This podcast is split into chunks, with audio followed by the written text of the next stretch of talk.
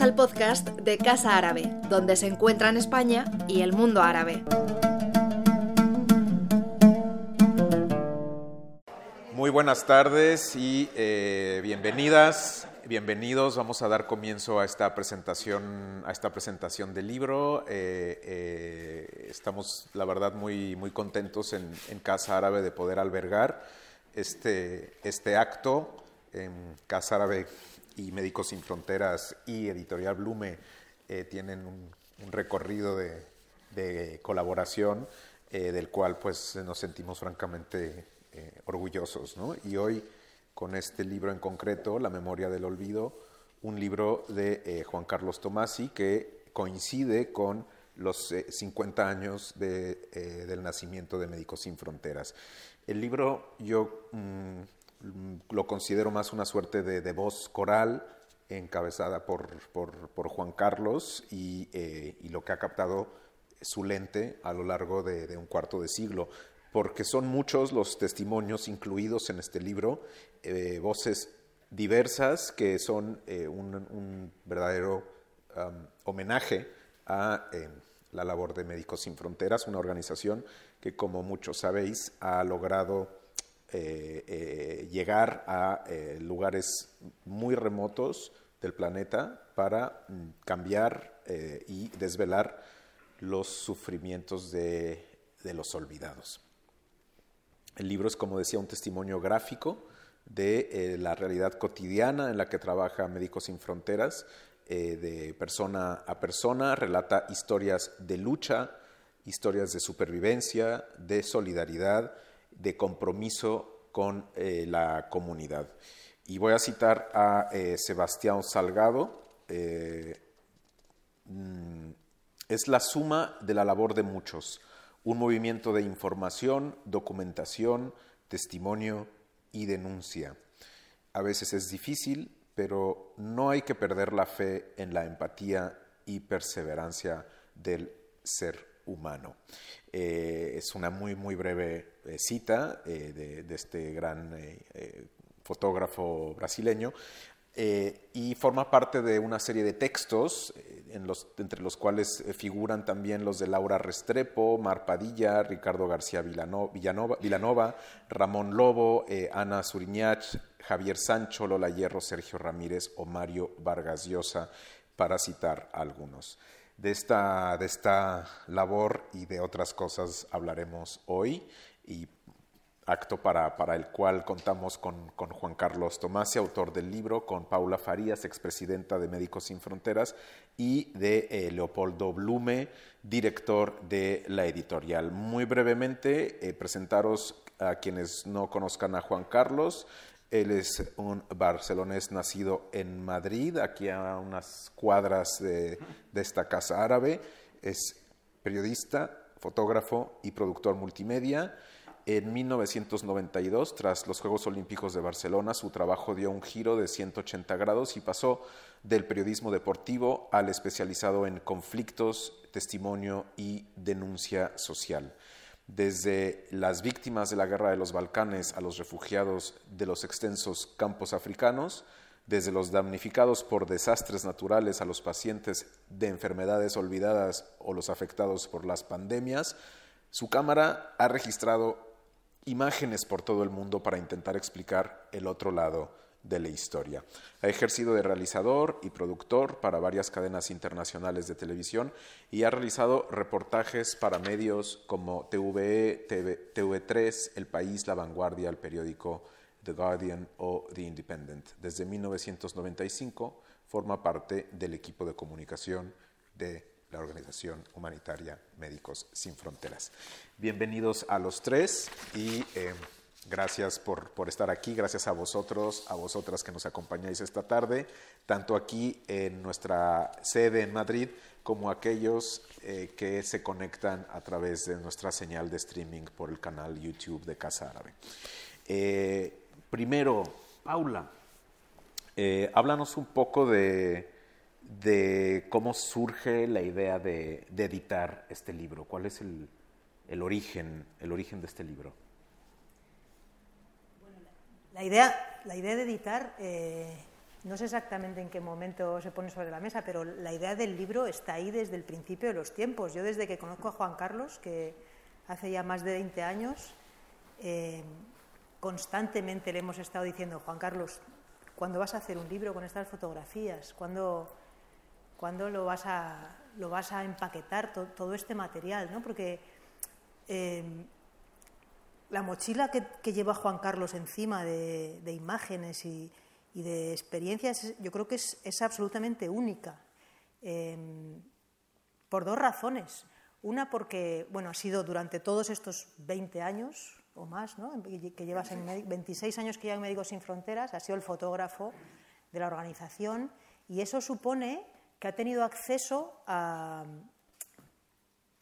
infinidad de, conflictos, crisis humanitarias, contextos de lo más dispar a los que nadie tiene acceso. Es muy difícil eh, tener esa paleta, ¿no? ese abanico de circunstancias, porque nosotros muchas veces desde la organización tenemos periodistas, fotógrafos, gente que quiere venir con nosotros precisamente para acceder a lugares donde o vas de la mano de un actor humanitario o no puedes llegar por cuestiones de seguridad, por cuestiones de, que tienes que haber hablado con todas las partes del conflicto, por cuestiones logísticas muchas veces, ¿no? Necesitas un vehículo, necesitas contacto con, la gente del lugar. Hay, hay, un montón de circunstancias que hacen que eh, si no perteneces a la organización sea muy difícil que llegues. ¿no? Y Juan Carlos siempre ha viajado dentro de ese contexto, o sea que ha tenido acceso a lo que no ha tenido acceso probablemente, yo, me atrevería a decir que nadie, porque dentro de Médicos Sin Fronteras no hay ningún fotógrafo que haya tenido la trayectoria que ha tenido él en, tiempo. Eso por un lado, ¿no? la parte de acceso y de, disponer de, esos lugares a los que fotografiar, pero luego hay otro elemento más que, es, que tiene que ver con la mirada eh, a nosotros muchas veces eh, nos pregunta la gente ¿no? que cómo hacemos para estar en situaciones brutales, viendo barbaridades, viviendo en, situaciones muy dramáticas, que cómo hacemos para manejar todo eso. Y yo siempre contesto lo mismo, no es lo mismo estar mirando y estar, eh, estar pasando de una forma más sobrevolada sobre las cosas que estar participando. Cuando estás ahí participando arremangado, ¿no? es, es otra forma de vivirlo y, y eso te coloca en un lugar, tu mirada en un lugar distinto. Juan Carlos nunca ha sido un fotógrafo de venir y hacer la foto, siempre ha sido parte del equipo. Entonces, esa mirada que tiene él de fotógrafo eh, tiene mucho que ver, por supuesto, con su, con su parte de fotógrafo, eso no te lo voy a tocar, pero eh, tiene también que ver con que él es, parte del equipo, es parte de, nosotros, ¿no? de, esa forma de estar en el terreno, formando parte de lo que ocurre, participando, eh, llorando y riendo con todo lo que ocurre a tu alrededor. ¿no? Y eso te da una, mirada muy especial. Por eso, eh, bueno, este, trabajo que ha hecho Juan Carlos, eh, bueno, era un libro necesario porque este material no lo tiene nadie. Nadie puede tener esa mochila que, tiene él encima, ¿no? Y bueno, luego, y luego está esa otra parte de que él esta línea entre lo que es ser fotógrafo y ser, y ser mm, parte del equipo, pues no la, no la tiene muy clara, ¿no? A veces, a veces eh, se olvida de que es fotógrafo y acaba haciendo cosas que nada tienen que ver con la fotografía, ¿no? Eh, operando, ¿no? Operando, por ejemplo, ¿no? Eh, bueno, hay una, hay una anécdota. Yo a Juan Carlos lo conocí, como digo, hace muchísimos años, pero estuve con él en Afganistán. Y meses, ¿no? Sí. Cuatro meses ahí que nos pilló la nieve, nos quedamos aislados, no podíamos salir, en el, bueno, justo cuando cayeron las torres, ¿no? En esos años.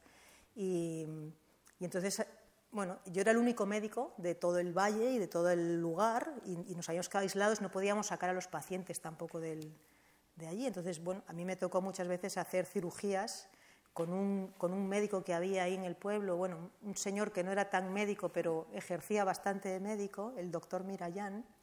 Y, y ella, que, que era Mr. Paula.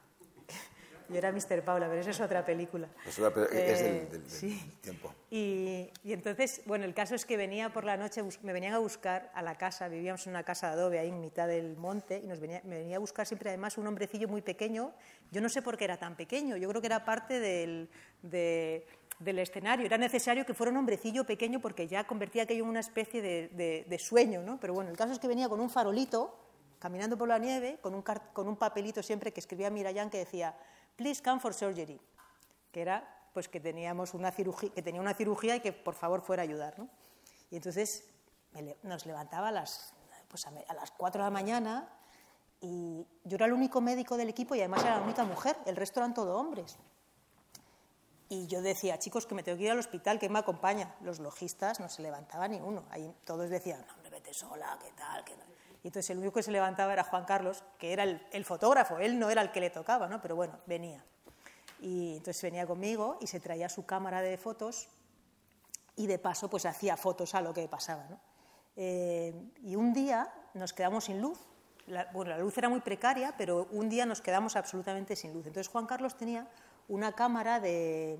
tenía una, un, foco de esos antiguos que llevabas como la batería, ¿no? Llevabas una batería que duraba 15 minutos, que llevabas en el cinturón y, era un foco para... Bueno, total, que nos quedamos sin luz y dijo, no pasa nada, yo me ocupo. Entonces montó ahí las luces de quirófano, eh, estuvo estuvo dándonos luz para que pudiéramos operar ¿no? con, la, con, la, luz de su foco. Había que operar en 15 minutos entonces. No, había que, había que escoger cuándo querías tener luz. Entonces, estabas haciendo un poco ahí como tal y decías, ahora, entonces te enfocaba, hacías lo fino y luego lo que no necesitaba tanta finura, pues lo hacíamos con las velas. ¿no? Y... Dosificando la luz para la cirugía. sí. Que era una batería de de moto y entonces pues a, ver tenías luz de sobre unos 250 vatios pues tenías 15, 15 o sea, 15 minutos más. Entonces tenías que estar ahí a ver cuándo cortabas. todo esto para contar que eh, o sea Juan es, las fotos por ejemplo de aquello no pues habrían podido ser unas fotos muy espectaculares no un quirófano iluminado con, con candiles un, era, era el medievo absoluto y nosotros ahí operando no y, este, pues estaba en ese momento que yo le decía, Juan Carlos, la foto, y dice que no, coño, que yo soy el de las luces del quirófano. O sea, estaba totalmente metido en su papel de no, yo aquí soy el, el, el encargado de la logística, ¿no? O sea que, y esto, de estas anécdotas tenemos mil, ¿no? De Juan Carlos, pues diciéndole, que eres el fotógrafo, hombre. Con cajas, no sé qué, con heridas, como, pues, claro. Oye, y hablando de esto de elegir, elegir momentos de, de luz para, para, dar vida o prolongar la vida, eh, creo que estos 50 años, eh, este aniversario, es algo, bueno, uno que, hay que celebrar, que sigáis trabajando, que, hayáis evolucionado tanto, eh, de entrada que celebrar vuestra existencia. pero bueno, este libro que recoge más de dos décadas de, historia gráfica, está, se da dentro de este contexto de aniversario. Paula, ¿cómo vivís este, este aniversario en Médicos Sin Fronteras?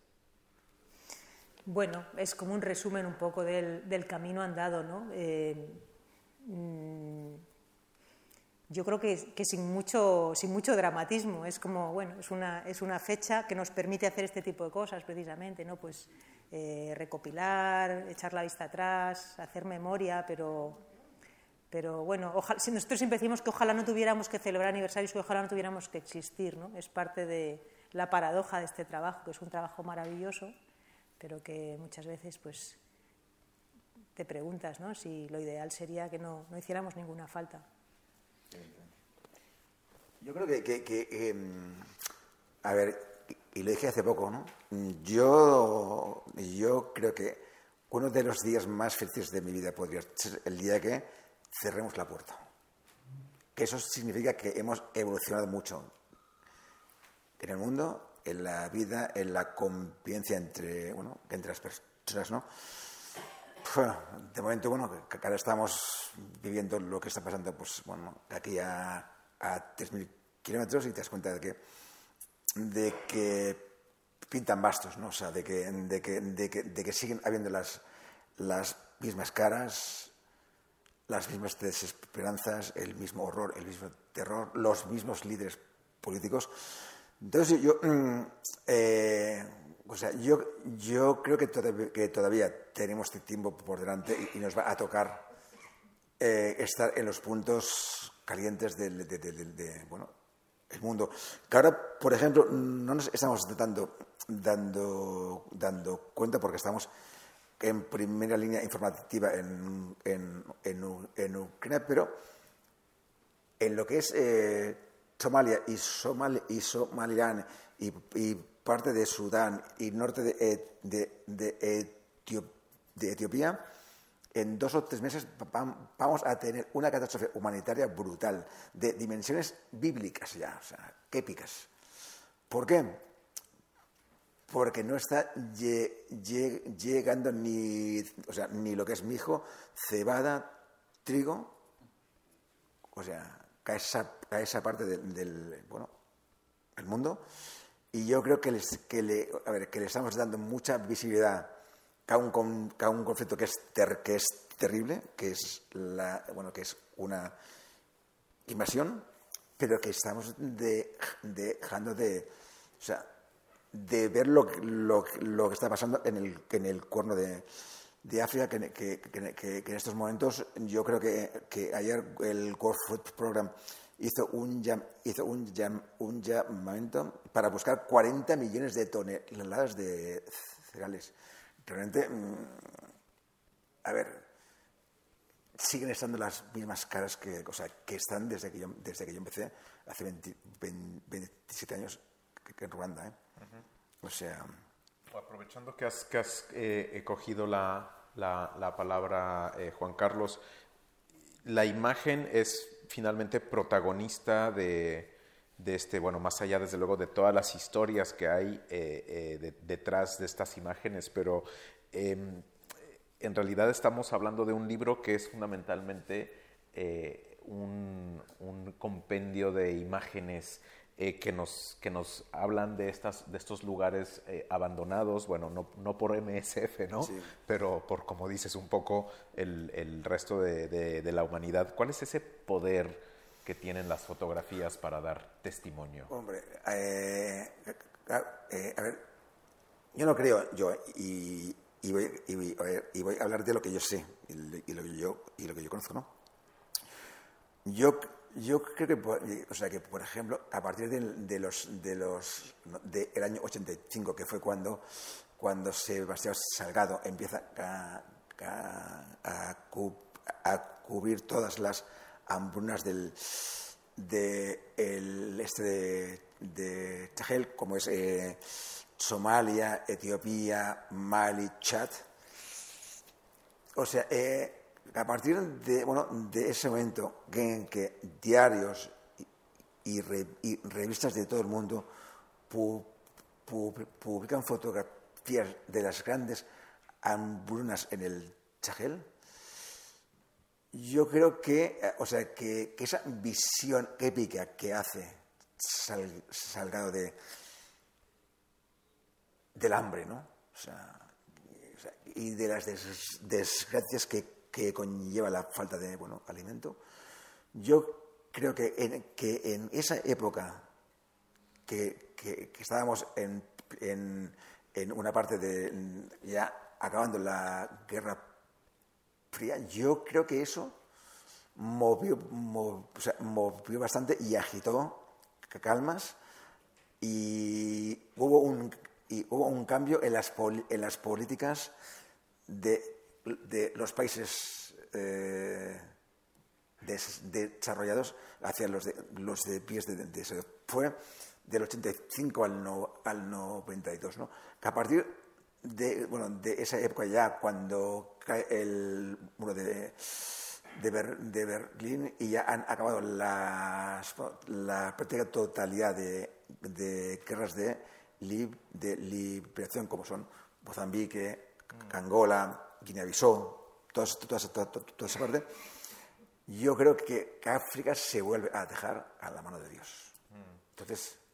Pero este es un libro que, más allá de esto que, comentas de estas, eh, vamos a decir, eh, una, una, causa eh, que es la lucha contra la hambruna en el mundo, es un libro que sobre todo es de es, cuenta historias de personas, ¿no? Que son, son retratos. Eh, ¿Qué hay detrás de, de, estas, eh, de estas historias? Te explico.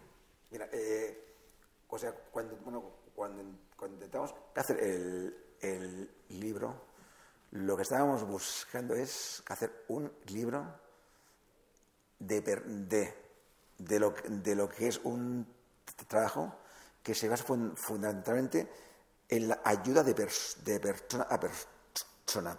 Que todas las personas que salgan o que saliesen en el libro tuviesen nombre, apellido y tuviesen ese, ese, ese espacio para que sepamos quiénes, quiénes son, qué han hecho, dónde, dónde estaban y cuál es el motivo por, el, por el cual están en el libro. ¿no? Yo creo que es, mm, o sea, que, que es un libro en el que hemos intentado eh, darle alma a, personas total, totalmente desconocidas, ¿no? Y que, y que siempre una, una historia de, detrás de cada fotografía. Las 150 fotos que hay, las 150 personas que hay, o hay más a veces, hemos podido, he podido hablar con, con todas. Todas las fotografías que están ahí y las personas que, que salen están ahí porque han querido aparecer en la fotografía. ¿no? Yo creo que se basa fundamentalmente en el respeto. Yo creo que, bueno, que hemos intentado hacer un, un libro total, totalmente respetuoso y que se vea a la persona como es, no, no hay que darle más, más empaque del que es, sino darle dignidad. Y eso, y eso para mí creo que es, creo que es fundamental, ¿no? O sea, eh, nunca me ha gustado meterme que, la vida de la gente, ¿no? para mí ha sido muy difícil foto, fotografiar desde que tengo 15 años. O sea, evidentemente, pues, que, ahí están, ¿no? Pero que hemos hecho un, un, un, un, libro en el que todas las, las personas que aparecen son conscientes de que están ahí, ¿no? Es un libro que, que además, eh, como mencionaba yo al principio, em, claramente tiene una, una vocación eh, colaborativa en el que hay eh, como os comentaba, muchas firmas invitadas que eh, colaboran en el, en el relato, ¿no? A contar estas historias. Eh, no sé si quieres comenzar por mm, y luego y puede continuar o complementar luego Leopoldo Blume la forma en la que se ha estructurado estos seis capítulos, seis temáticas, textos en, en cada uno de los capítulos de personal de Médicos Sin Fronteras, de, periodistas, escritores. Mm. Mira, eh, o sea, que en este libro hay seis capítulos que son, a ver, más o menos las, las ramas donde, donde Médicos Sin Fronteras enfoca su visión del bueno, el mundo, ¿no? Eh, eh, por ejemplo, o sea, la, la, la, mayor parte de las fotografías, que no, que no, que no todas, están hechas y están sacadas en contextos y en proyectos donde, bueno, donde hemos estado interviniendo. ¿no? Hay mujeres, infancia, de, desastres naturales, enfermedades, hay, hay conflictos, ¿no? acción médica, movimientos de población. Yo tengo aquí la chuleta, que es el libro. ¿eh? eh no, ahí están. Y bueno, y en, bueno, ¿por qué? porque yo pienso que cada fotografía te va a reflejar un, mundo y, una historia. Y esas historias están ligadas a muchos, a muchos proyectos y, actividades en las cuales estamos trabajando desde hace 50 años. ¿no? Y también para que no fuese, a ver, para que no fuese un, un libro muy denso. ¿no? Entonces, ¿Cómo lo ves tú esto, que los, dos, los dos capítulos? Leopoldo. Leopoldo Blume es editor y director de la editorial Blume, eh, con quien también hemos, hemos colaborado antes y hemos presentado aquí eh, otros libros de, de, Blume y desde luego la importancia de una editorial como Blume para, para difundir proyectos como, como, um, como este libro. Eh, ¿Por qué son necesarios este tipo de libros, Leopoldo? Bueno, em, porque, porque es muy importante testimoniar lo que está pasando eh, en, muchos lugares del mundo. Y si no hay alguien trabajando en el terreno haciendo las fotografías, es muy importante un, periodista eh, que no tiene por qué ser fotógrafo, pero la imagen, el poder de la imagen sabemos que es impresionante. Con una imagen entiendes muchísimas cosas, ¿no? Y, y, por eso, bueno, esto Médicos Sin Fronteras lo tuvo muy claro desde el principio, ¿no? Cubrir, ¿no? Para concienciar, ¿no? Porque de lo que no te enteras no, no existe. Y por eso nosotros, pues también llevamos, no sé, unos, no sé, quizá unos 30 años también muy muy, nos sale un poco del, publicamos muchos temas, ¿no? pero nos sale un poco del, del, alma el, el, poder colaborar en la difusión de, todo ello. Entonces, es clarísimo, ¿no? Lo estamos viendo incluso ahora en, en Ucrania con con imágenes que nos llegan, nos pueden estar explicando el conflicto, pero, pero hay imágenes que hablan por, por, sí solas. Y hay imágenes que pueden ser peligrosas también, es decir, hay que poder contar las imágenes también. Y eso lo teníamos muy, porque se pueden manipular también las imágenes. Eh, y eso lo teníamos muy claro desde el principio, que la imagen em, conmueve, emociona y, y te lleva a una actitud, pero después es muy importante explicar lo que hay detrás de ahí, ¿no? O sea, no nos queremos quedar solamente con el, con el shock, ¿no? Eh, o con, el, con un shock positivo, digamos, ¿no? Eh, como decía Juan Carlos, que, que, desde el principio nos dimos cuenta de la necesidad de, de explicar mm, con todos los pormenores posibles la historia de, de, lo que estaba ocurriendo en esa imagen.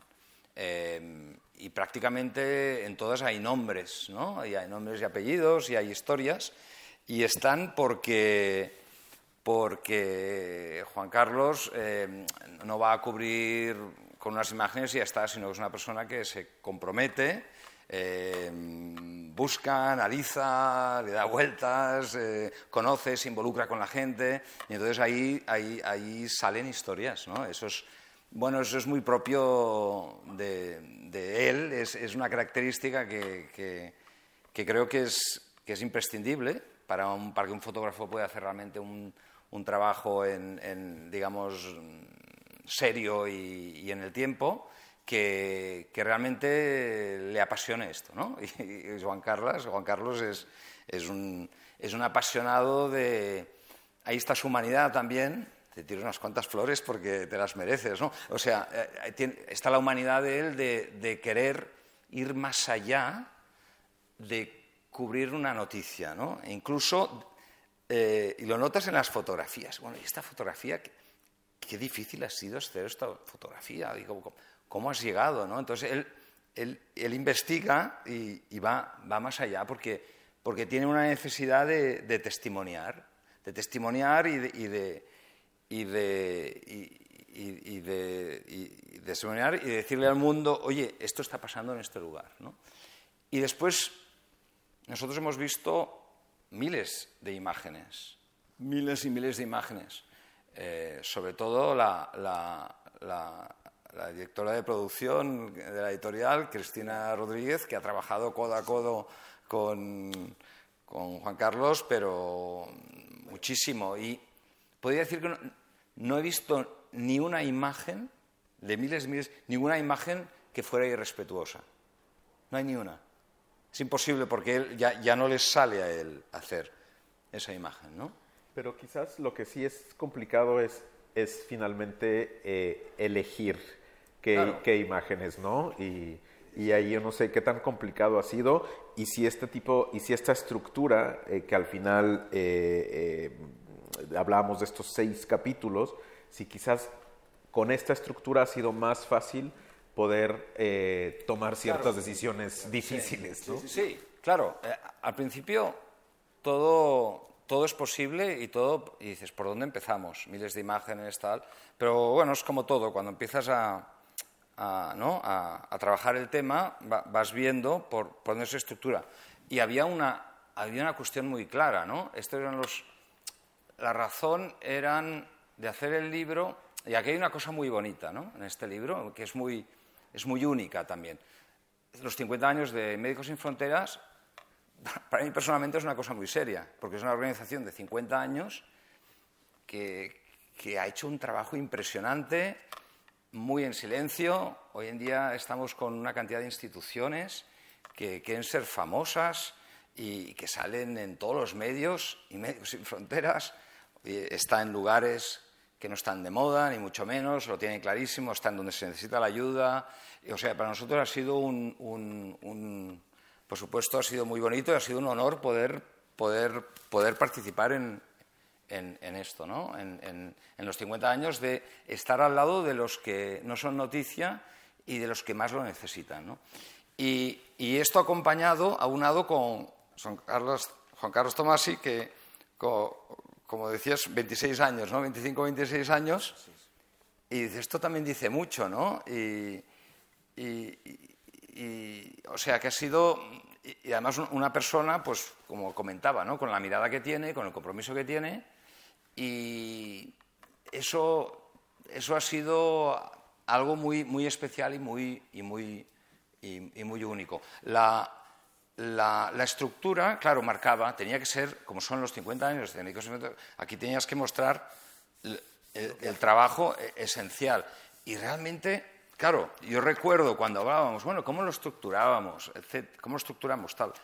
Entonces, claro, evidentemente ha habido un trabajo de comunicación con, todos los integrantes de Médicos Sin Fronteras y evidentemente tienen que venir los, los, ámbitos eh, importantes. Y, es, no, es curioso, o sea, es curioso para el, que, para que lo vea la primera vez, pero estos seis ámbitos son la esencia de, de, lo más importante, ¿no? Cuando hay situaciones difíciles, ¿no? Conflictos, la acción médica como ayuda, ¿no? A, ayudar a los que más lo necesitan. Mujeres, la situación de la mujer siempre mucho peor que la del hombre en todos los sentidos. Eh, movimientos de población, los grandes movimientos de migración que cada vez aumentan en millones. La infancia también como, como, como víctima y los desastres naturales y cada vez más, ¿no? O sea, todo lo que está ocurriendo, todos los desastres que están ocurriendo, tienen que ver con, con todos estos ámbitos. Y esto, claro, nos ayudó mucho a estructurar. No podía ser de otra manera, ¿no? Eh, entonces, claro, a partir de ahí, mm, todos esos miles de imágenes em, se van organizando en función de cada uno de, los, de, estos, de estos ámbitos. También era importante, claro, esto es un libro visual, que fuera un libro que fluyera, ¿no? que fuera, que, que no se repitiera. O sea, hay, imágenes que no se repitieran imágenes, ¿no? Pero esto con la cantidad de imágenes de los años que, ha trabajado eh, pues, pues, pues no, no hay ningún problema. Entonces, al final todo, todo va encajando, ¿no? Parece que no, a base de horas, ¿no, Juan Carlos? De días.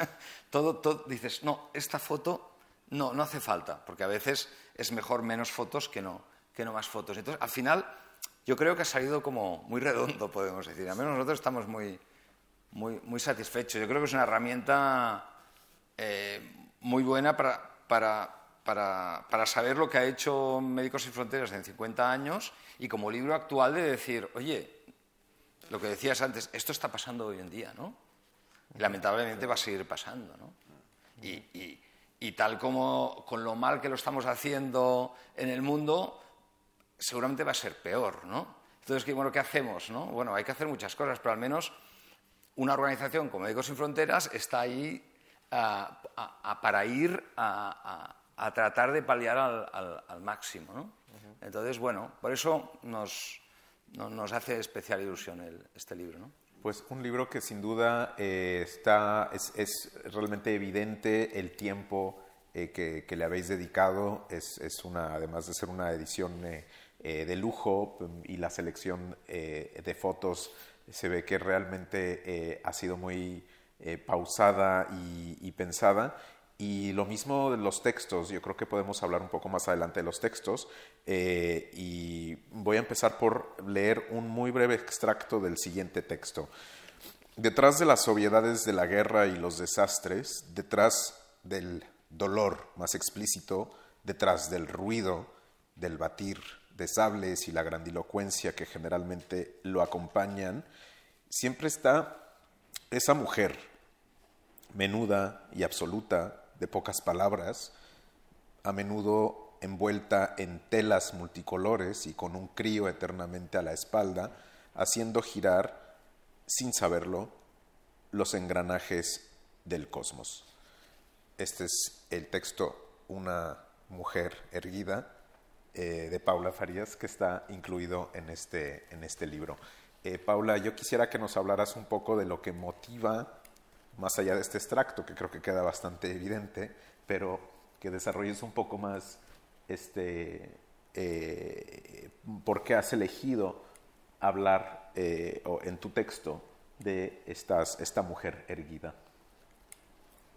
Bueno, tengo que decir que nos, nos tocaron los temas. Dijeron, Paula, hablas de mujeres y no me podían haber elegido mejor tema, ¿no? o sea, por imposición de Tomás. Por imposición de Tomás sí que es difícil llevarle la contraria, pero eh, bueno, de, proyectos de mujeres, ¿no? Era todo como un concepto más amplio. Eh, y, bueno, yo elegí esa idea, ¿no? De, que a mí es una idea que me obsesiona, de precisamente esa mujer tan repetida, tan, tan engranaje del, mundo, ¿no? Es, que las hemos visto mil veces, ¿no? en en los campos ellas solas con su niño a la espalda trabajando, haciendo cola para que les dieran el, el, reparto de comida o el, o el, agua, siempre, siempre cargando con el peso del mundo ¿no? y siempre con esa dignidad y ese, esa entereza que a mí, a mí me, me maravilla, ¿no? el, cómo a pesar de los pesares siempre están con la cabeza levantada. Y bueno, me apetecía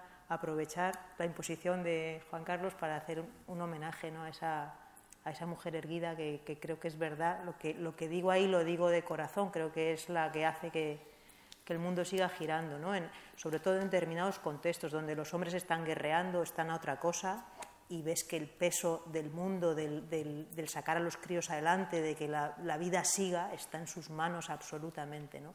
Y, y además de todo, pues se llevan siempre una triple ración de palos ¿no? en, en, cualquier reparto. Y bueno, quería, quería hacerles homenaje ¿no? a, esa dignidad. Yo, eh, mira, yo recuerdo por qué te dije, Paula, este tema es, es, tuyo, no hay no. O sea, es que sí, ya está, hazlo tú. Siempre ha sido muy democrático. No, no, pero, o sea, no, eh, porque a ver, porque, porque he tenido la gran suerte de, que hemos estado trabajando juntos en, a ver, a ver, en, muchísimos contextos, pero os, os, voy a contar por qué y ella no lo sabe. Mira, ¿qué hace? Eh, no, no, no, no, no, no, no, voy a contar nada raro. O sea, mira, yo, eh, a ver, eh, durante años mi musa fue ella. O sea, porque, o sea, porque estábamos siempre en todos los conflictos, estábamos juntos. Porque era yo su musa, paréntesis, porque no había ninguna otra que le aguantara todo el rato al Juan Carlos metiéndose, porque él, lo que no se he contado es que también es médico, entonces tú estás ahí haciendo y empieza, Paula, eso no, eso no te está quedando bien, eso está, no lo has limpiado bien. Entonces, todo el mundo decía, Juan Carlos, déjame en paz. Entonces yo le dejaba venir y por eso soy su musa. Claro. Entonces, bueno, pues, eh, eh, bueno, ver, se dice como, o sea, miles y miles y miles de fotos de ella. Y un día es, estaba yo en, en Camerún, estábamos haciendo VIH, estaba con Rovira, y entonces a ver, que ella había estado en Chivindo, en Angola, en una emergencia nutricional brutal. Y entonces compré en un, en un, en un supermercado. Entonces eh, se fue con ella y con Petros, que es su, su, su, su compañero, estuvo con estuvo ahí un tiempo Sebastián Salgado con seis años trabajando. Y yo compré en, en Yaoundé, que estaba en Camerún, Paris Match. Dije, hostia, puedo comprar Paris Match. ¿Cuál fue mi, mi, mi sorpresa? Que después de hacer 50.000 fotos a Paula, cabro, y en página doble está Paula con un niño, bellísima, una, cosa- una foto espect- o sea, espectacu- o sea, espectacular de, de, de Chastel, que dije, eh, esta mujer tiene que hablar de lo que es mujer. Y eso fue por, por, por- lo que por lo que o sea, por lo que por lo o sea, por lo que yo te dije te pasé eso porque porque vi que aparte de bueno, mujer, médico, a ver, cooperante, eres madre. Y eso para mí fue algo, o sea, muy, muy, muy importante para, para que tú hicieses ese texto. Pero todo viene de, un- de una envidia, pero que muy sana, de Salgado. Pero que, que he trabajado con, él, ¿eh? Que he trabajado con él varias veces y siempre lo cuento. eh, Salgado a mí me, enseñó algo que es, bueno, o, sea, que es, vas, que es vas, vas, básico y que lo llevo haciendo desde el Huracán Mitch en 1998. A ver, que íbamos juntos, estábamos trabajando en Honduras y en, y en Honduras, Nicaragua, Guatemala. Entonces, ¿qué me decía? Juan Carlos, vete tú antes a, las casas y, bueno, con la gente, ¿sabes? Y les pides permiso y entonces voy, voy, voy, voy detrás. Ah. ¿Sabes? Llego yo, hola, ¿cómo están? Buenos días, mire que no está todo el papel. Que queremos hacer unas fotos de las casas, del, del desastre, vamos a contar. Y, y a los cuadros, nada, segundos él cantando, tío. Entraba el tío can- o sea, cantando, Tocaba a las mujeres, tal, las abrazaba, a los chicos, a los maridos.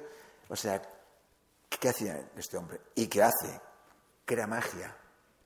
Y a partir de ahí, que hacía lo que, bueno, lo que quería, y lo que veía y lo que miraba.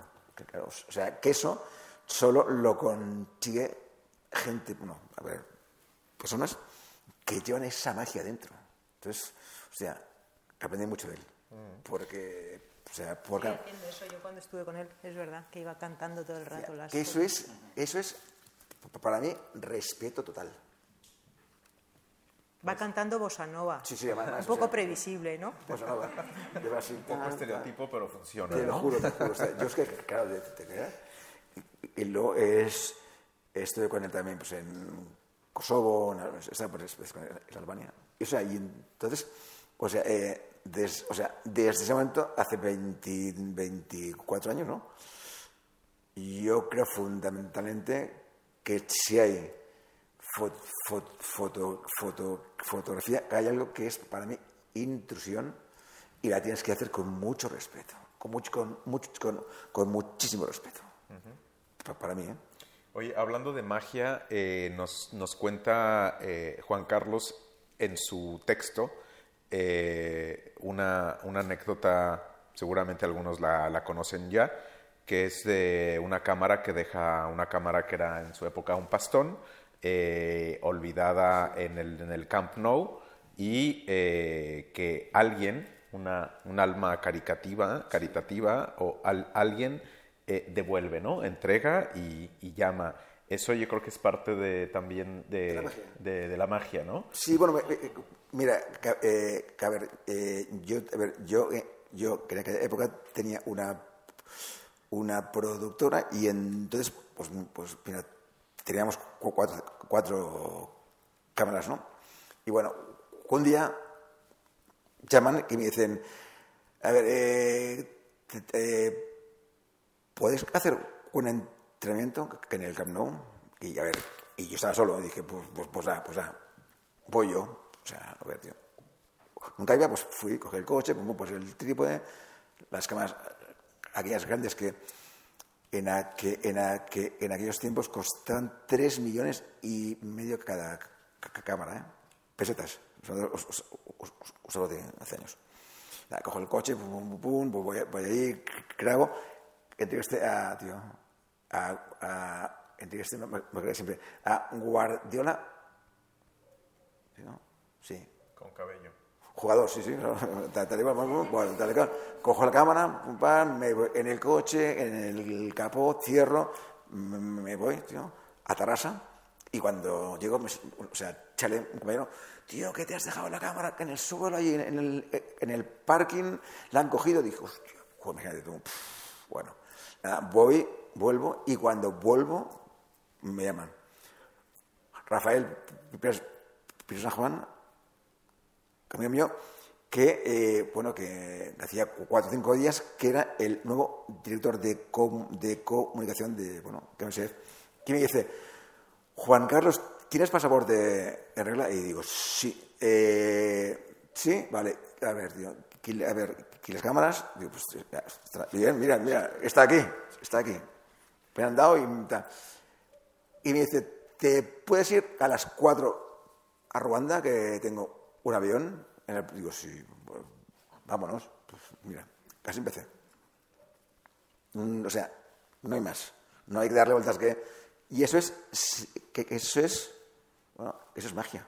Eso es... Te pasa una vez en la vida y dije que sí. Y nada, eh, estuve en Ruanda, volví y luego me fui a un campo de refugiados en Tanzania. Pff, claro, evidentemente, habían en un, en un campo 150.000 personas. Acaban de ser de, de Congo. Claro, aquello, bueno, tú sabes, o sea, que te claro, ¿no? Yo jamás haya, haya visto un campo con tanta gente. O sea, yo recuerdo que, o sea, el primer día, dice, bueno, eh, para tarde, el, bueno, para distribuir el, la, a ver, la comida. Y llega, o sea, te, te, hablo de muchísima gente, pero mucha, ¿eh? Muchísima. Llegan que en un, camión gigante se empieza a subir gente, los- los de arriba, con, o sea, con látigos, con látigos, ¿eh? Empiezan a disparar, o sea, a, a disparar. Una cosa, claro, que tú eso, claro, o sea, yo eso no lo había visto. Me quedé, claro, te quedas ahí, ¿sabes? Con la cámara temblando de los tiros, los palos ahí en medio. Pero que en el, en el fondo pensé que, que- que esto es lo que yo he querido hacer toda la vida, con, o sea, con, con- contar estas cosas, porque yo creo, yo creo, yo creía que se, que se podía cambiar algo el mundo, ¿no? Bueno, en, tu texto también hablas de, eh, de tu historia eh, eh, personal que querías justamente ser médico, eh, pero bueno, suspendes mm, química y física, bueno, un pequeño detalle, no, no se pudo. Luego querías ser periodista y entonces pues tartamudeabas y entonces, bueno, pues el fotoperiodismo, ¿no? Que resulta ser eh, un poco mm, una, Mi escape. un- un escape y tremendo escape, ¿no? O sea, llevamos eh, eh, con esta con esta visión y este y este y este regalo la memoria del olvido, donde el fotoperiodismo eh, creo yo que eh, bueno tiene tiene este papel tan tan protagónico, pero eh, quería justamente aprovechar toda esta experiencia que tienes como foto- fotoperiodista para hablar de de los cambios que ha que ha sufrido, bueno, que, que, o la evolución eh, que el propio fotoperiodismo ha tenido en los últimos años. Eh, eh, hay, hay, hay formatos que han cambiado, hay temas que han también, eh, eh, historias fuera de foco, eh, nuevos formatos, nuevas narrativas. Mira, yo, a ver, eh, yo cuando, o sea, cuando, cuando, cuando empiezo a, trabajar en la fotografía, entre comillas, humanitaria, a ver, era la, la, época de que, o sea, de que, de que, de que había un arquetipo establecido que era niño negro, escuálido, famélico, con el, signo- con, el síndrome de, de, de y con muchas moscas. O sea, que era. Hambrunas, cri- cri- crisis nutricionales, África, Somalia, Etiopía, vale. Eh, luego eh, llega Ruanda. A ver, eh, cólera, genocidios, eh, pangas, bueno, pangas son los, los machetes. O sea, más, más, más. Entonces, llega un momento que yo creo que tenemos que buscar otras narrativas diferentes. Yo, yo, yo creo que le, tenemos que dar más, presencia a la, persona, pero desde, desde, desde esa parte, si quieres llamarlo así, metafísica. O sea, que sea una persona con cara y ojos, ¿no? Y que te muestre realmente quién es, ¿no? Entonces, yo creo que, que, que, con el tiempo que hemos, bueno, a ver, que hemos conseguido dignificar a las, a las personas y que, y que tengan nombre. Ya no se convierten ya en el típico niño, en, ¿sabes?, eh, plano negro que hace James, en James, James Natchwich en Sudán, sacado de vía. O sea, vamos a buscar, mm, o sea, mm, storytellings distintos porque, porque el, mundo, el mundo va cambiando, ¿no? Y por... Tú, Juan Carlos, vas tú y, unos cuantos, pero yo no creo que el, el, el conjunto de la narrativa vaya por ahí. Yo creo que se sigue buscando ese dramatismo fácil y ese... A ver, sí, pero Caraya, a ver, a ver, Caraya, entramos en, algo que para mí es fundamental, que es, ¿cuál es la diferencia entre una fotografía y una imagen? Entonces, a ver, que es fácil porque, porque o sea, que esto para mí es muy, es, es muy sencillo y siempre lo, o sea, lo, bueno, lo intento explicar. Una fotografía tiene una tesis. Y una tesis lleva muchísimo trabajo elaborarla, porque es tiempo, es, reflexión, es, es, estudio, es, sensibilidad, es información. Una imagen es una instantánea mal aplicada, porque no tienes un, trasfondo intelectual. Una fotografía tiene una tesis, tiene un trasfondo intelectual. Y si me quieres apurar, tiene una ideología y, una imagen no. Y a partir de ahí, bueno, pues a ver, eh, podemos ver nombres, personas, eh, pero, o, sea, eh, yo, yo yo creo que lo, que, lo importante es saber mirar con respeto, dignificando a quien está detrás de la cámara. Sí, pero que lo que te preguntaba Karim era sobre el devenir, ¿no? De, el, futuro. Yo creo que al revés, que precisamente ahora cada vez hay más imágenes y menos fotografías. ahora la, la imagen es tan fácil, tan gratuita y tan invasora que... que pero, eso pasa, pero, pasa porque, porque hay demasiada información. hay, mira, hay, hay un flujo tan sumamente bestia. Tú entras pues, pues eso, tío, en Instagram, en Twitter, y es brutal la cantidad de información que te llega, imágenes, imágenes, imágenes. Que yo, a ver, que, estoy, ¿eh? ¿sabes? A ver, y que sigo pero, pero sigo leyendo mi libro cada semana. Eso que no me lo quita nadie. Y sigo, y sigo leyendo mi, mi, mi país que vanguardia. A ver, son formas de entender el mundo. Entonces, yo ahora tengo un niño, eh, tuve un, bueno, tuve un Kiko con 50, y, 50 con 52 años, eh. o sea, cada, bueno, tiene 10. Y eso es lo que, lo que a mí me ha dado alas para, para poder interpretar el, el, mundo de manera diversa. Pero bueno, a ver, ¿qué es lo que dices tú? Que, es cierto. O sea, todos son imágenes, imágenes y más focos de, imágenes y a cual más bestia y más bombas.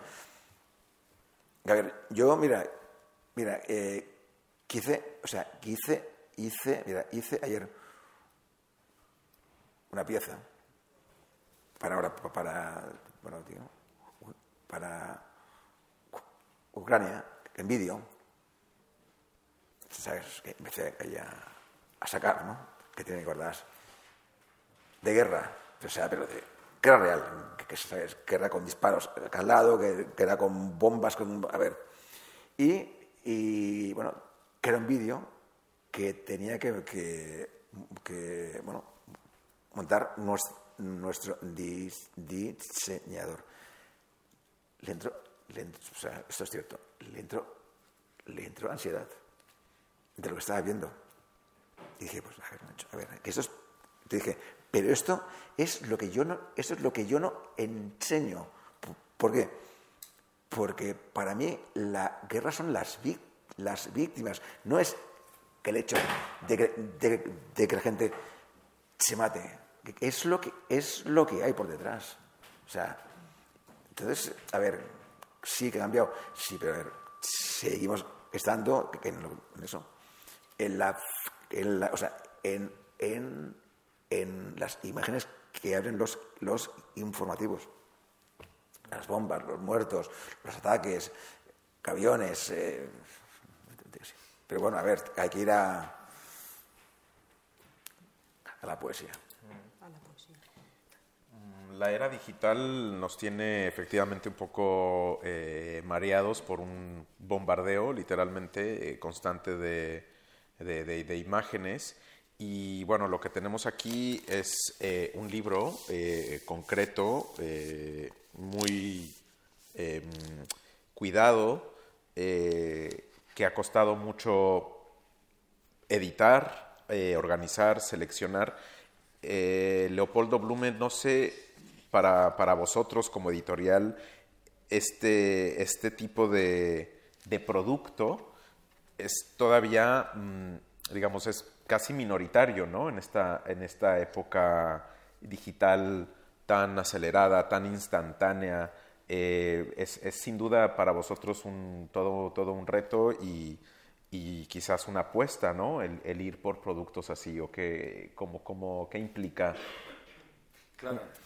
Es, sí, es como muy contradictorio porque sí, ahora vender un libro de fotografía cuesta muchísimo más que hace 20 años o que hace 10 años y por, justamente porque tenemos tantas opciones de, informarnos, eh, hay a través de, los móviles mismos, de webs, de, o un fotógrafo mismo, ¿no? que, que puede tener una, una, web organizada y le puedes seguir a través de tweets, etcétera, etcétera. O sea, ¿Qué, ocurre? Que si tú quieres una... Antes, si querías una información determinada hace 30 años, pues tenías que comprar una enciclopedia, ¿no? O sea, ahora quién se compra una enciclopedia. Entonces, eh, y era importantísima la enciclopedia, era como el Internet de hoy. Em, entonces, ¿qué ha ocurrido? Que había libros que si, de temas en los que si tú querías saber algo tenías que comprar ese libro o uno se guardaba las revistas porque había un, reportaje determinado y, y, lo guardabas. Esto, por la información puntual, ha desaparecido. Entonces, hemos dejado de vender muchos libros en ese sentido. Ahora sí, tú estás buscando una información en profundidad. Si quieres algo mm, en, profundidad, entonces es distinto. Es decir, el contenido que hay aquí solo está aquí. Y lo podemos tener en digital también. De hecho, este libro está en digital. Y, queremos tenerlo en digital porque de repente de esta manera podemos llegar a, países que, sería muy difícil llegar. O sea, eh, de, pues, pues en Bolivia, etcétera, que los libros tardan tres meses en llegar, hay muy pocas librerías, entonces nuestra función es la de, difundir al máximo. Entonces, en ese sentido, mm, de esta manera pueden llegar a esta información. Pero se vende muy poco el libro de forma digital, poquísimo. ¿Por qué? Porque la gente lo, lo, quiere en físico. Lo, lo, quiere en físico. Yo creo que esto es un poco la, la, compensación de este mundo tan digital, tan digital, todo es tan digital, digital, que cuando quieres leer algo, eh, digamos, o que tiene que durar un tiempo, pues lo quieres leer en, en físico. Y más si es imagen. Entonces, entonces ahí se aúna, eh, digamos, lo, lo, lo que es la parte de lo que es bello, ¿no? De lo que es bello no en el sentido estético, que también, porque aquí hay mucha estética, pero lo estético como un aspecto más eh, de, de, Si a mí este libro para mí tiene mucha belleza es por la verdad que tiene, ¿no? La verdad que hay aquí, el mensaje que hay aquí, el, como decía Juan Carlos, eh,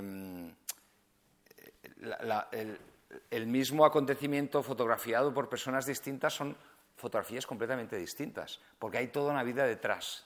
¿no? Entonces, se nota, cuando ves las fotografías, se, se, nota con qué intención está hecha la fotografía. ¿no? Entonces, mm, en ese sentido, el libro, eh, el, libro tiene, tiene, su permanencia. Es decir, eh, no, no como, como lo tendrá un documental es decir, no, no puede competir eh, eh, esta locura de imágenes con un libro. No, es distinto. Es decir, si quieres algo en profundidad, tienes que ir al libro. De hecho, en, en, en esta pandemia, evidentemente, los, los que han ganado han sido Netflix y un montón de, de, ¿no? de, digamos, de, de cadenas, etcétera, pero hay algún momento, hay, un límite, hay un momento en que la gente se ha dado cuenta, y esto lo hemos notado nosotros, en general hemos notado una revalorización de lo que es el libro, porque es un compañero estupendo, es silencioso, te lo llevas donde quieres y, y, es, y es, un, es, un, contenido en profundidad, eh, que lo manejas muy bien, ¿no? Entonces todo lo demás es, es, es es, distinto. Es decir, ha, ha habido, ha, ha, habido una, una, mejora en ese sentido. Entonces, eh, por eso veo el, el, el, el, libro como un recurso muy, muy bueno. ¿no? Y ya no solo por la información, como decía, que esto lo puedes tener en digital y está todo igual, sino por el, por el soporte en sí. Claro, es, es, es tiene, tiene su peso.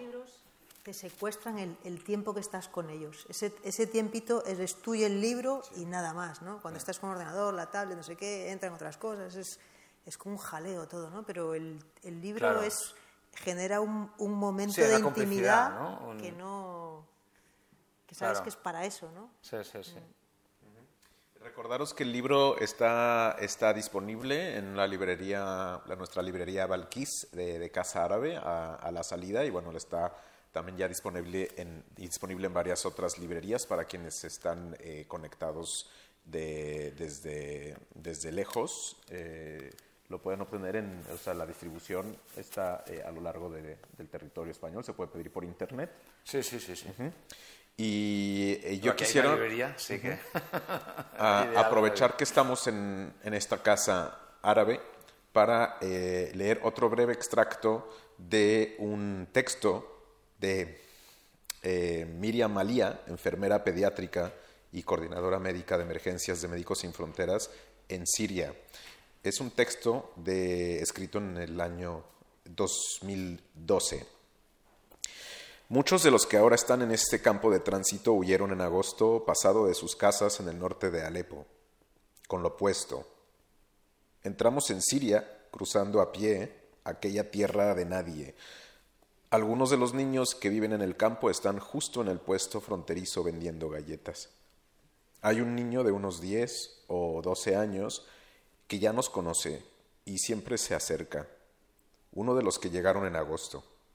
Lleva un abrigo, el mismo que tienen todos los niños, porque los ha repartido una organización local, y unas chanclas sin calcetines. Tiene los pies más azules que sucios. Y eso que en el campo de tránsito hay pocos baños, menos duchas y pocos litros de agua helada por persona.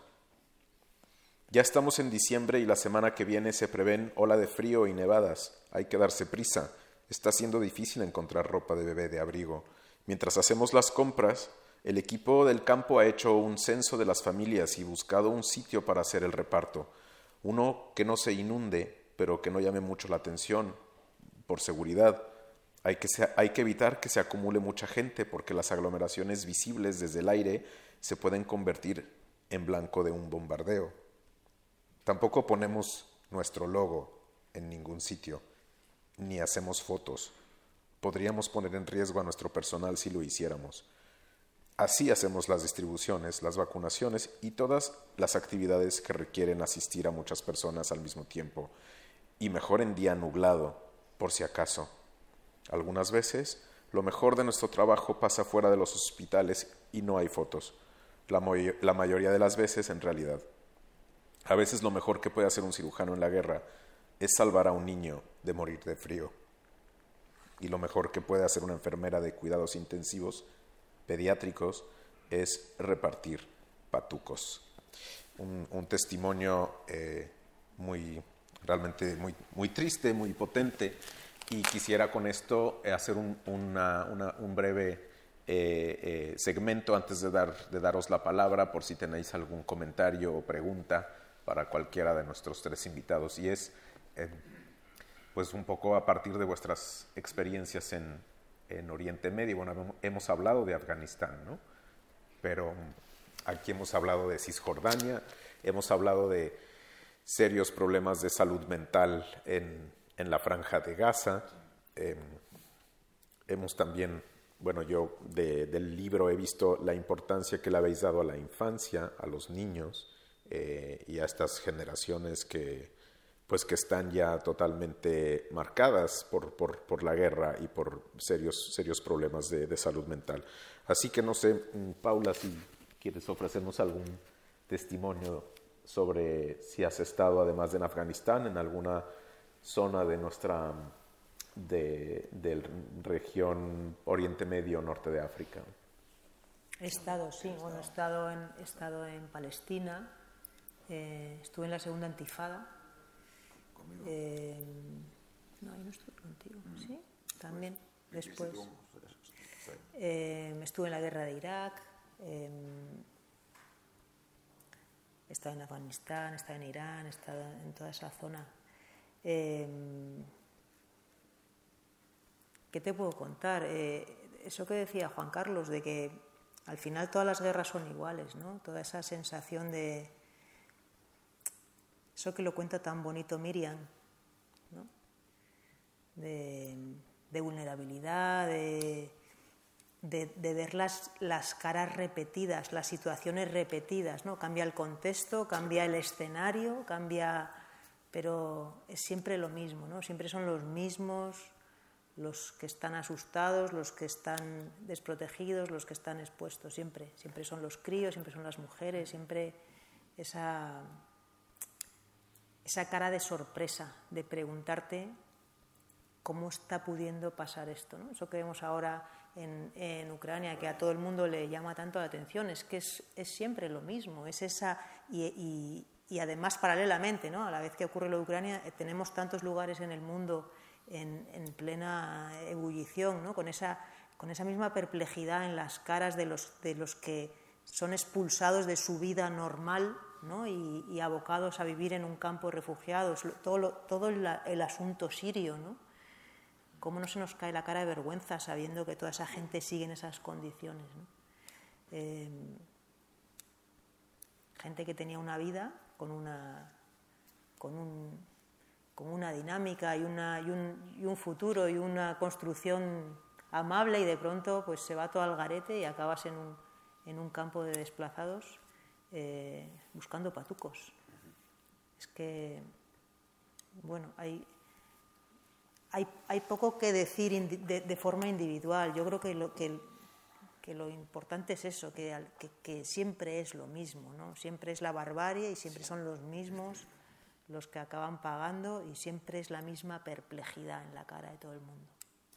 En este texto de Miriam hay, hay algo que me ha parecido eh, muy, muy interesante y al mismo tiempo, eh, o sea, es por una parte eh, muy bonito en el que este equipo de Médicos Sin Fronteras que está en la frontera entre Siria y Turquía se tiene que eh, eh, buscar a traductores turcos para eh, pedir ayuda al número de emergencias, al, al 112 eh, turco, y que en ocasiones, eh, que- pero es, es personal que no es, que no es personal eh, sanitario, eh, médico, no tienen ex- realmente experiencia, y entonces les hacen un glosario de, de situaciones más eh, eh, comunes, ¿no? Eh, y en esas no está la hipotermia, no, no está incluida esta, esta, esta condición, no, no era la que más esperaban tener, ¿no?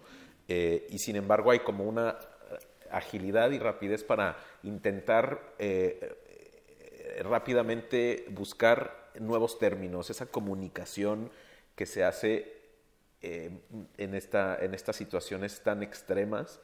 he dicho hermoso, pero realmente, o bonito, pero, o sea, aunque no lo es, pero es son estrategias de, supervivencia a nivel de la comunicación que, requieren muchas veces de una agilidad y una rapidez ¿no? mental eh, que, que es muy eh, im- impresionante leerlo. ¿no? Y sí que es bonito.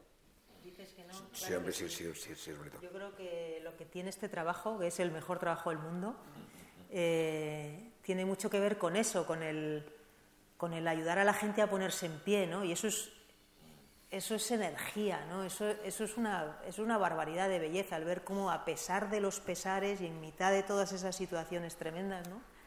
La gente se pone en pie, la gente busca su camino, la gente se apaña, ¿no? Y, y- y- y es la fuerza de la vida, abriendo ese paso en, en mitad del desastre. Y, y- es una belleza verlo, y es una belleza formar parte de eso. Hay algo que importan- importantísimo, creo yo, que es que, eh, o sea, que tenemos una profesión que donde no hay esperanza la podemos inventar. Entonces, eh, em, o sea, yo creo, ¿eh? Que, que, que, eh, que- o sea, que, que, que cuando a una familia se le rompe, se le, o sea, se le re- re- revienta el equilibrio diario de una vida de, de, bueno, antaño, ¿no? Y se, y se, y- o sea, y se, y se encuentran, o sea, con, un, con una olla y con, y con un fajo de leña, o sea, o sea, y, esto que te, o sea, que, que o sea, que, te estoy contando es, bueno, tú lo has visto, esto es real, ¿no? Eh, siguen, ¿eh? Y siguen adelante.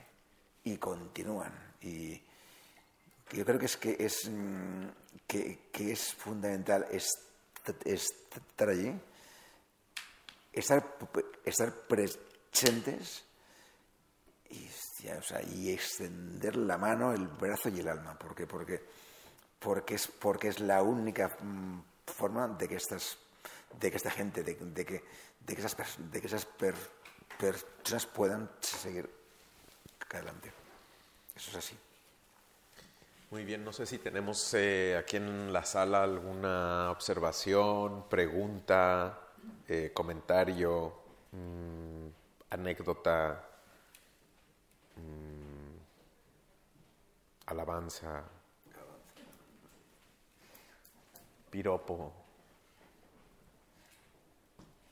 Aquí hay gente de, bueno, que no sé, F. Unos cuantos.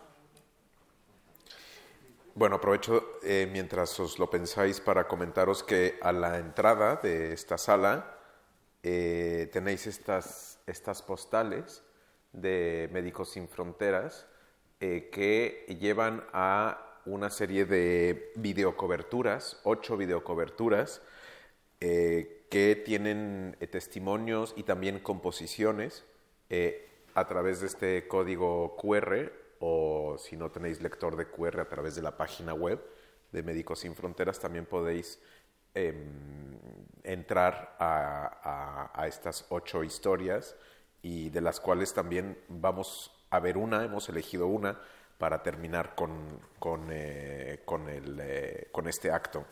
Eh, también Juan Carlos va a estar firmando eh, libros al término de, del acto afuera, no, no aquí, para que no hagamos aquí una, una fila, sino la fila será, será afuera para que... La lluvia, ¿no? Afuera en la lluvia, sí, tenemos paraguas para todos con, con el logo de Médicos Sin Fronteras. No, no es cierto. No, aquí dentro en la sala contigua. Em, ¿Comentarios? ¿Preguntas? Sí, ahí al fondo, por favor.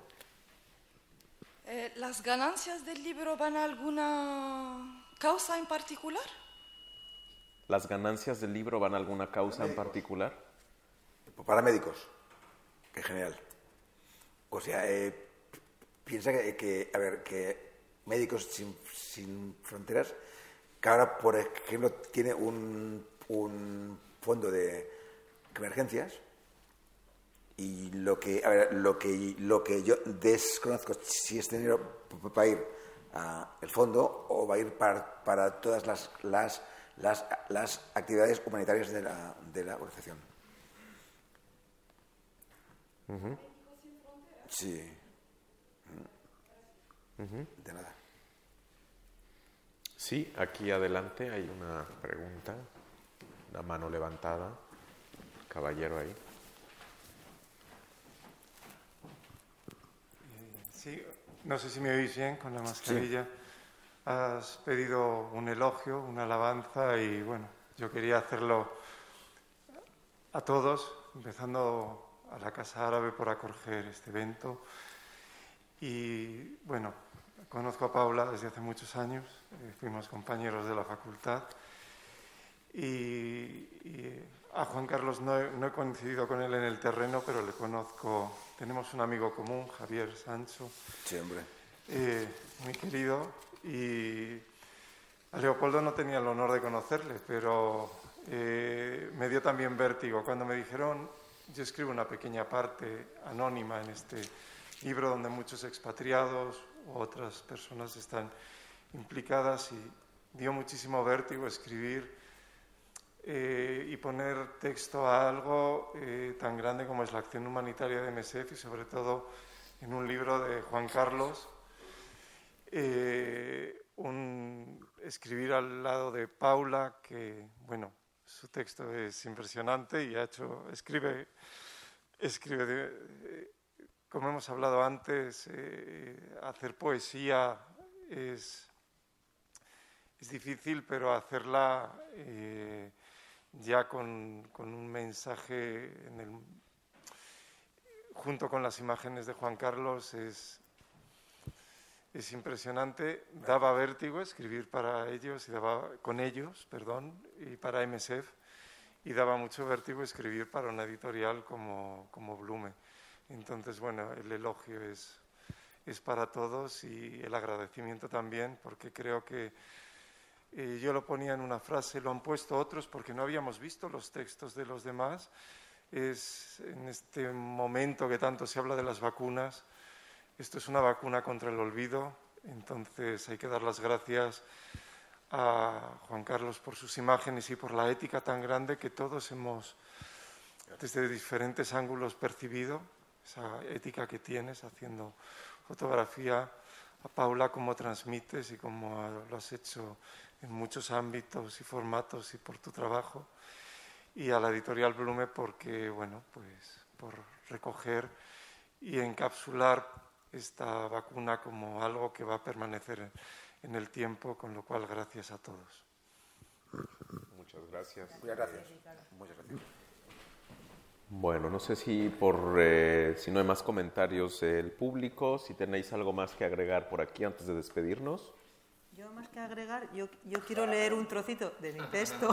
yo he venido a hablar de mi libro.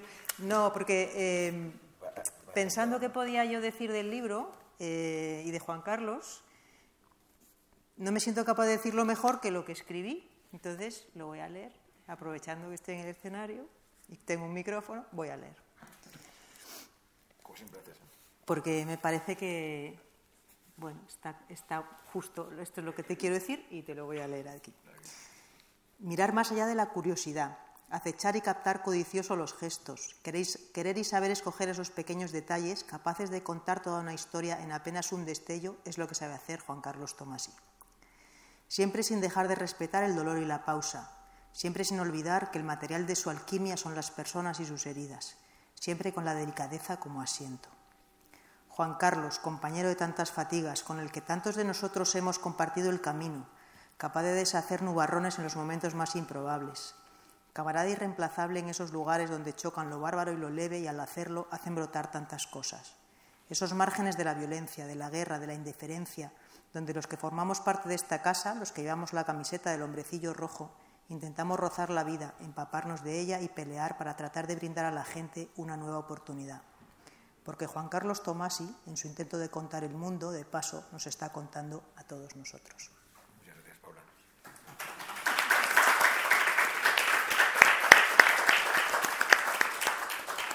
Muy bien, pues con estas eh, palabras de, de- de Paula, que además podréis encontrar eh, en el libro, eh, vamos a ir te- terminando el acto. Como os decía, eh, nosotros bajaremos para poder ver junto con todos vosotros el vídeo que son dos minutos y medio o cerca de los tres minutos antes de, eh, de ya eh, despedirnos y de salir para, para, para la firma.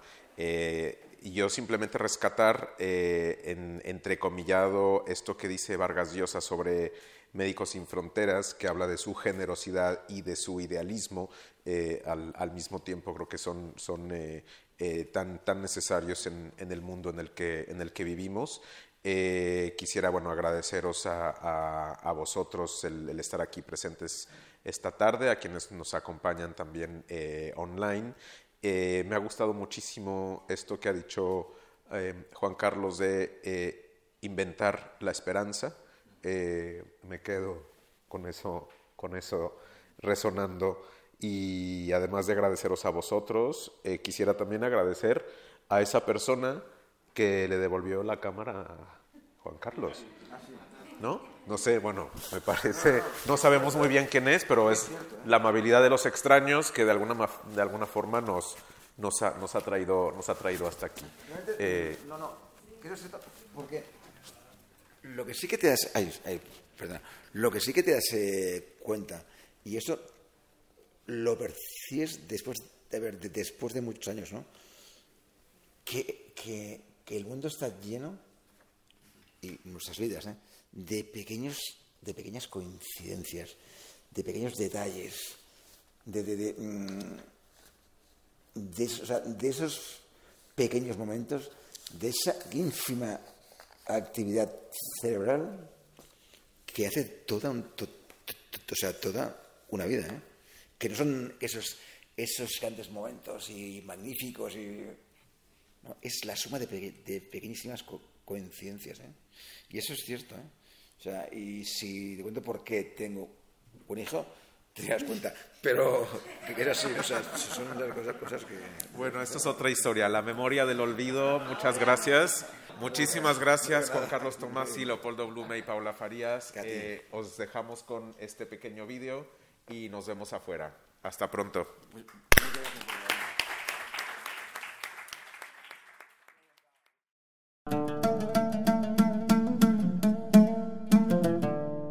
Gracias por escucharnos. Si quieres estar al corriente de todas nuestras actividades, consulta nuestra página web en www.casaarabe.es. También puedes seguirnos en nuestros canales en las redes sociales en Instagram, Twitter y Facebook.